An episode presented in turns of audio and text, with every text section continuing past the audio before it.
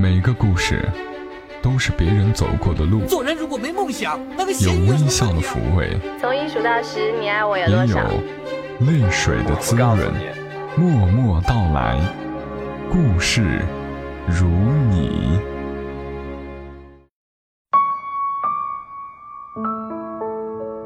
默默到来，故事如你。这里是由喜马拉雅独家播出的《默默到来》，我是小莫，在每个周三的晚间和你相伴，和你来聊聊我们平常人身上所发生的故事。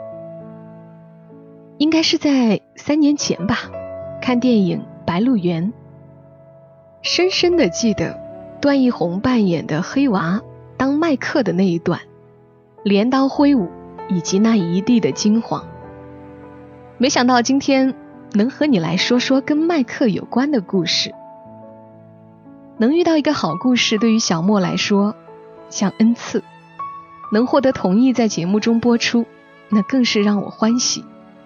所以今天的节目开始前，要特别感谢全民故事计划。全民故事计划是出版人吴佑，作家蔡崇达，曾经和大家有介绍过他的那本《皮囊》，还有媒体人磊磊。共同发起，致力于真实故事的发现与价值挖掘。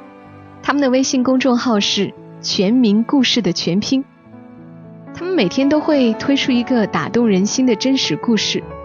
就目前而言，真的是每个故事都有打动我。所以今天给大家推荐一下，欢迎你去关注。好了，马上把故事讲给你们听。今天的故事出自于全民故事计划的第八个故事。来自于作者程潇，麦熟时节的爱情。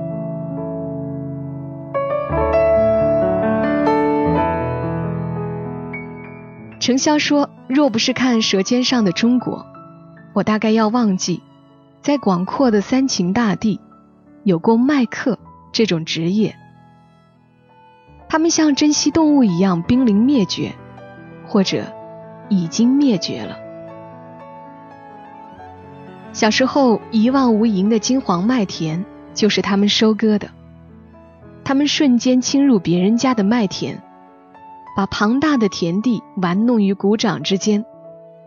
老练的麦克下刀速度和准确性不亚于刀客，动作舒展性不亚于舞蹈家。他们在麦田里起舞，几镰刀下去，一大片麦子倒在怀里，两手一拧，变成了一捆。那些一眼望不到边的麦子，就这样被一捆捆的运进碾麦场。那时候，王虎娃就站在地头，看着别人割麦子，一看一下午。那年从甘肃回来后，他就变得很懒。自家的麦子熟透了，他才晃晃悠悠拿着镰刀去割，一亩地能割好多天，由此得了个外号叫“王懒子”。有时候我会和王虎娃坐在一起看上一会儿。小时候我的梦想就是赶上父亲的割麦速度，不过在下了一次麦田后，我的梦想就破灭了。顶着烈日割麦太痛苦了。麦收时太阳总是毒辣的，麦客们一般都戴着白帽子或大草帽。他们大致分为两拨，戴草帽是陕西本地的，戴白帽。是宁夏、甘肃那边过来的，这群人从家乡一路割过来，麦子也一路熟过来，到我们这里几乎是最后一站，割完我们的麦子，他们就该回家了。七岁那年，我第一次见到女麦客，她晒得跟男人一样黑，腰身不粗，但结实有劲，头发打结，手握镰刀，架势。丝毫不输男人。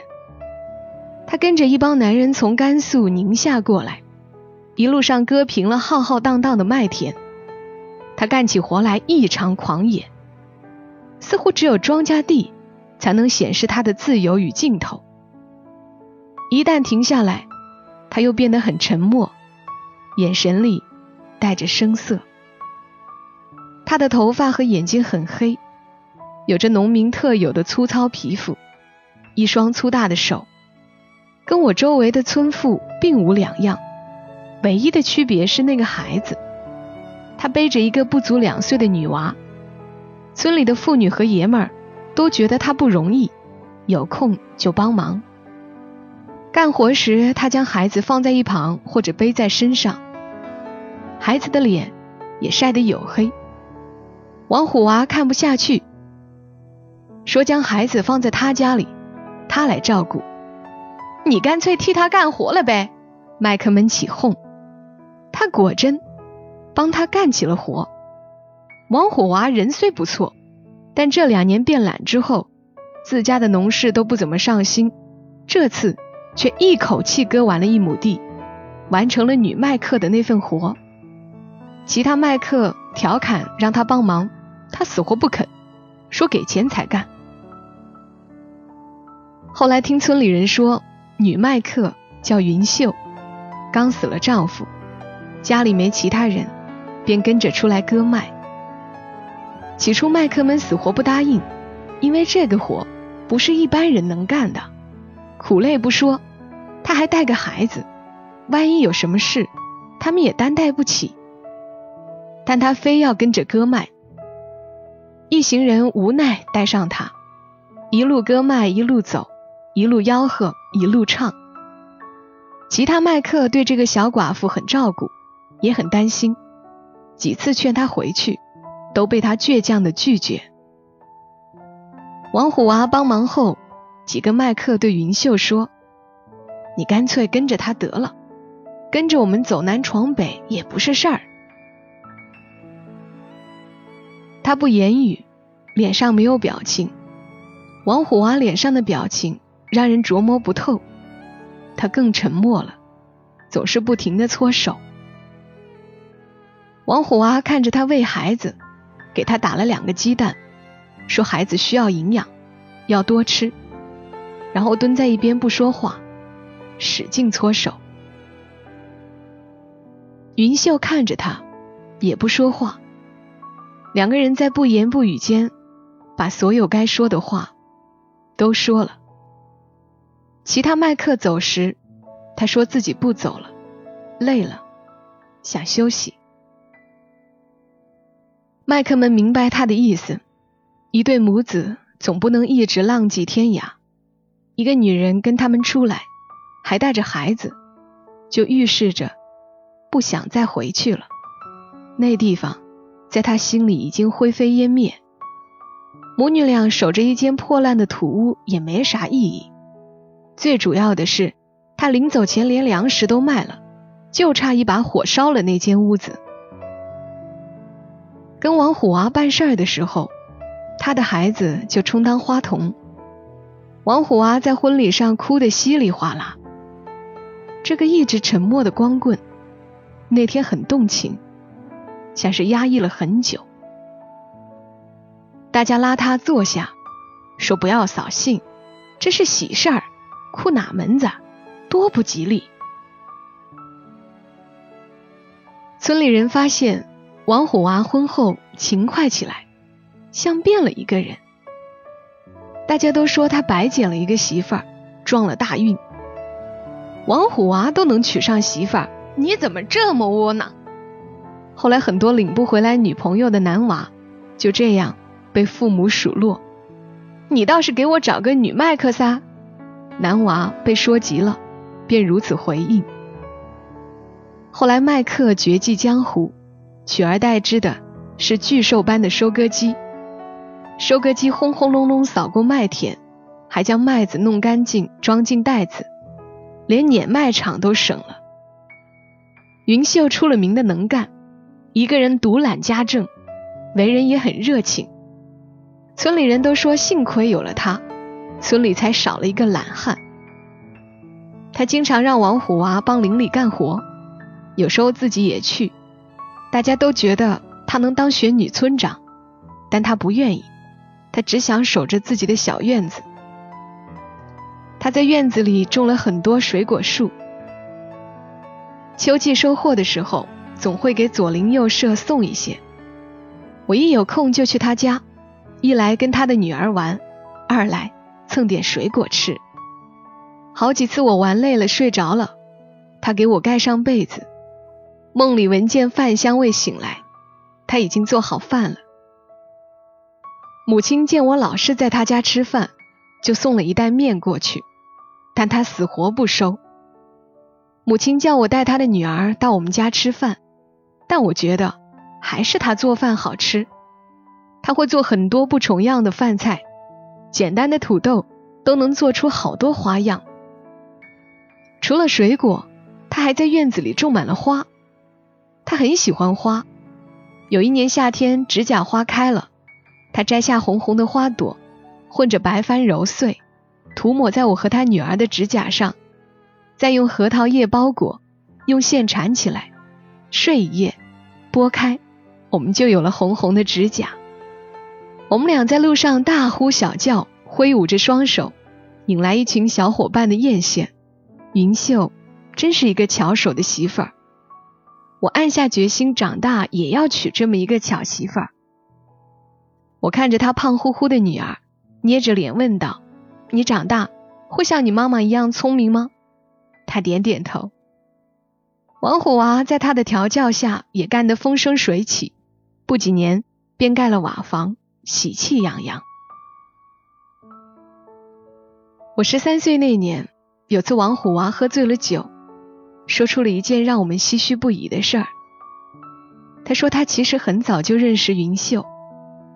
那年他跟着村里的建筑队去甘肃定西打小工，给一个村子盖学校。一天他口渴进厨房找水，遇到了负责给学校做饭的云秀。此后，他就隔三差五去喝水，一来二去，两人生了感情。学校盖好的时候，他们私定终身，但那时，云秀的二叔为了一点彩礼钱，硬要让她嫁给几十里外的一个光棍儿。他说二叔将她养大，他必须报答。后来云秀丈夫因病去世，她想投奔王虎娃。但又怕人说闲话，于是就以卖客的名义出门，一路寻来。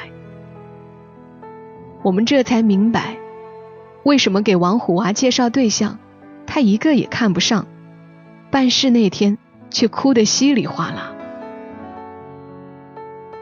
云秀后来没再生孩子，两人又承包了一大片地，种了很多庄稼。正当一切都走向幸福美满的时候，他生了病，病了整整一年。王虎娃服侍一年，庄稼也荒芜一年。他最终没能挺过来，全村人都很悲伤，说这么好的女人，却没有好命。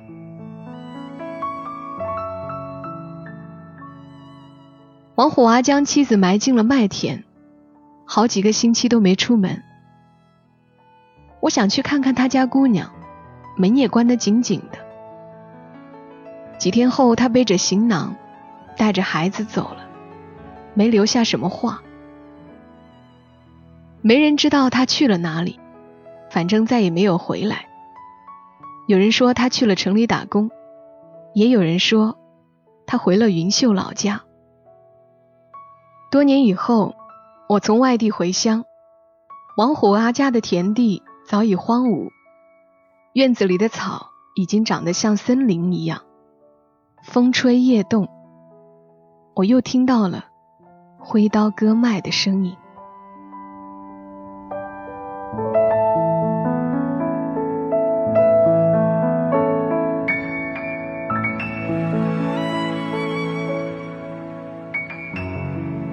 刚的故事来自于作者程潇。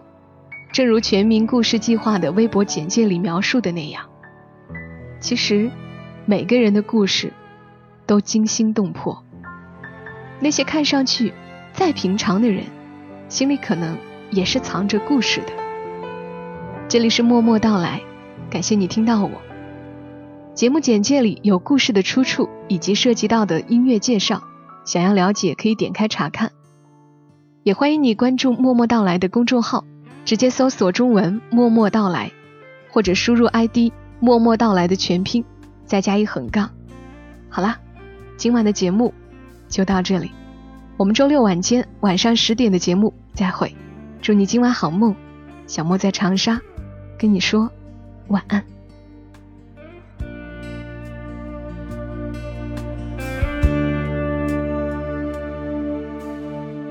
到了夏天，我就要去远方，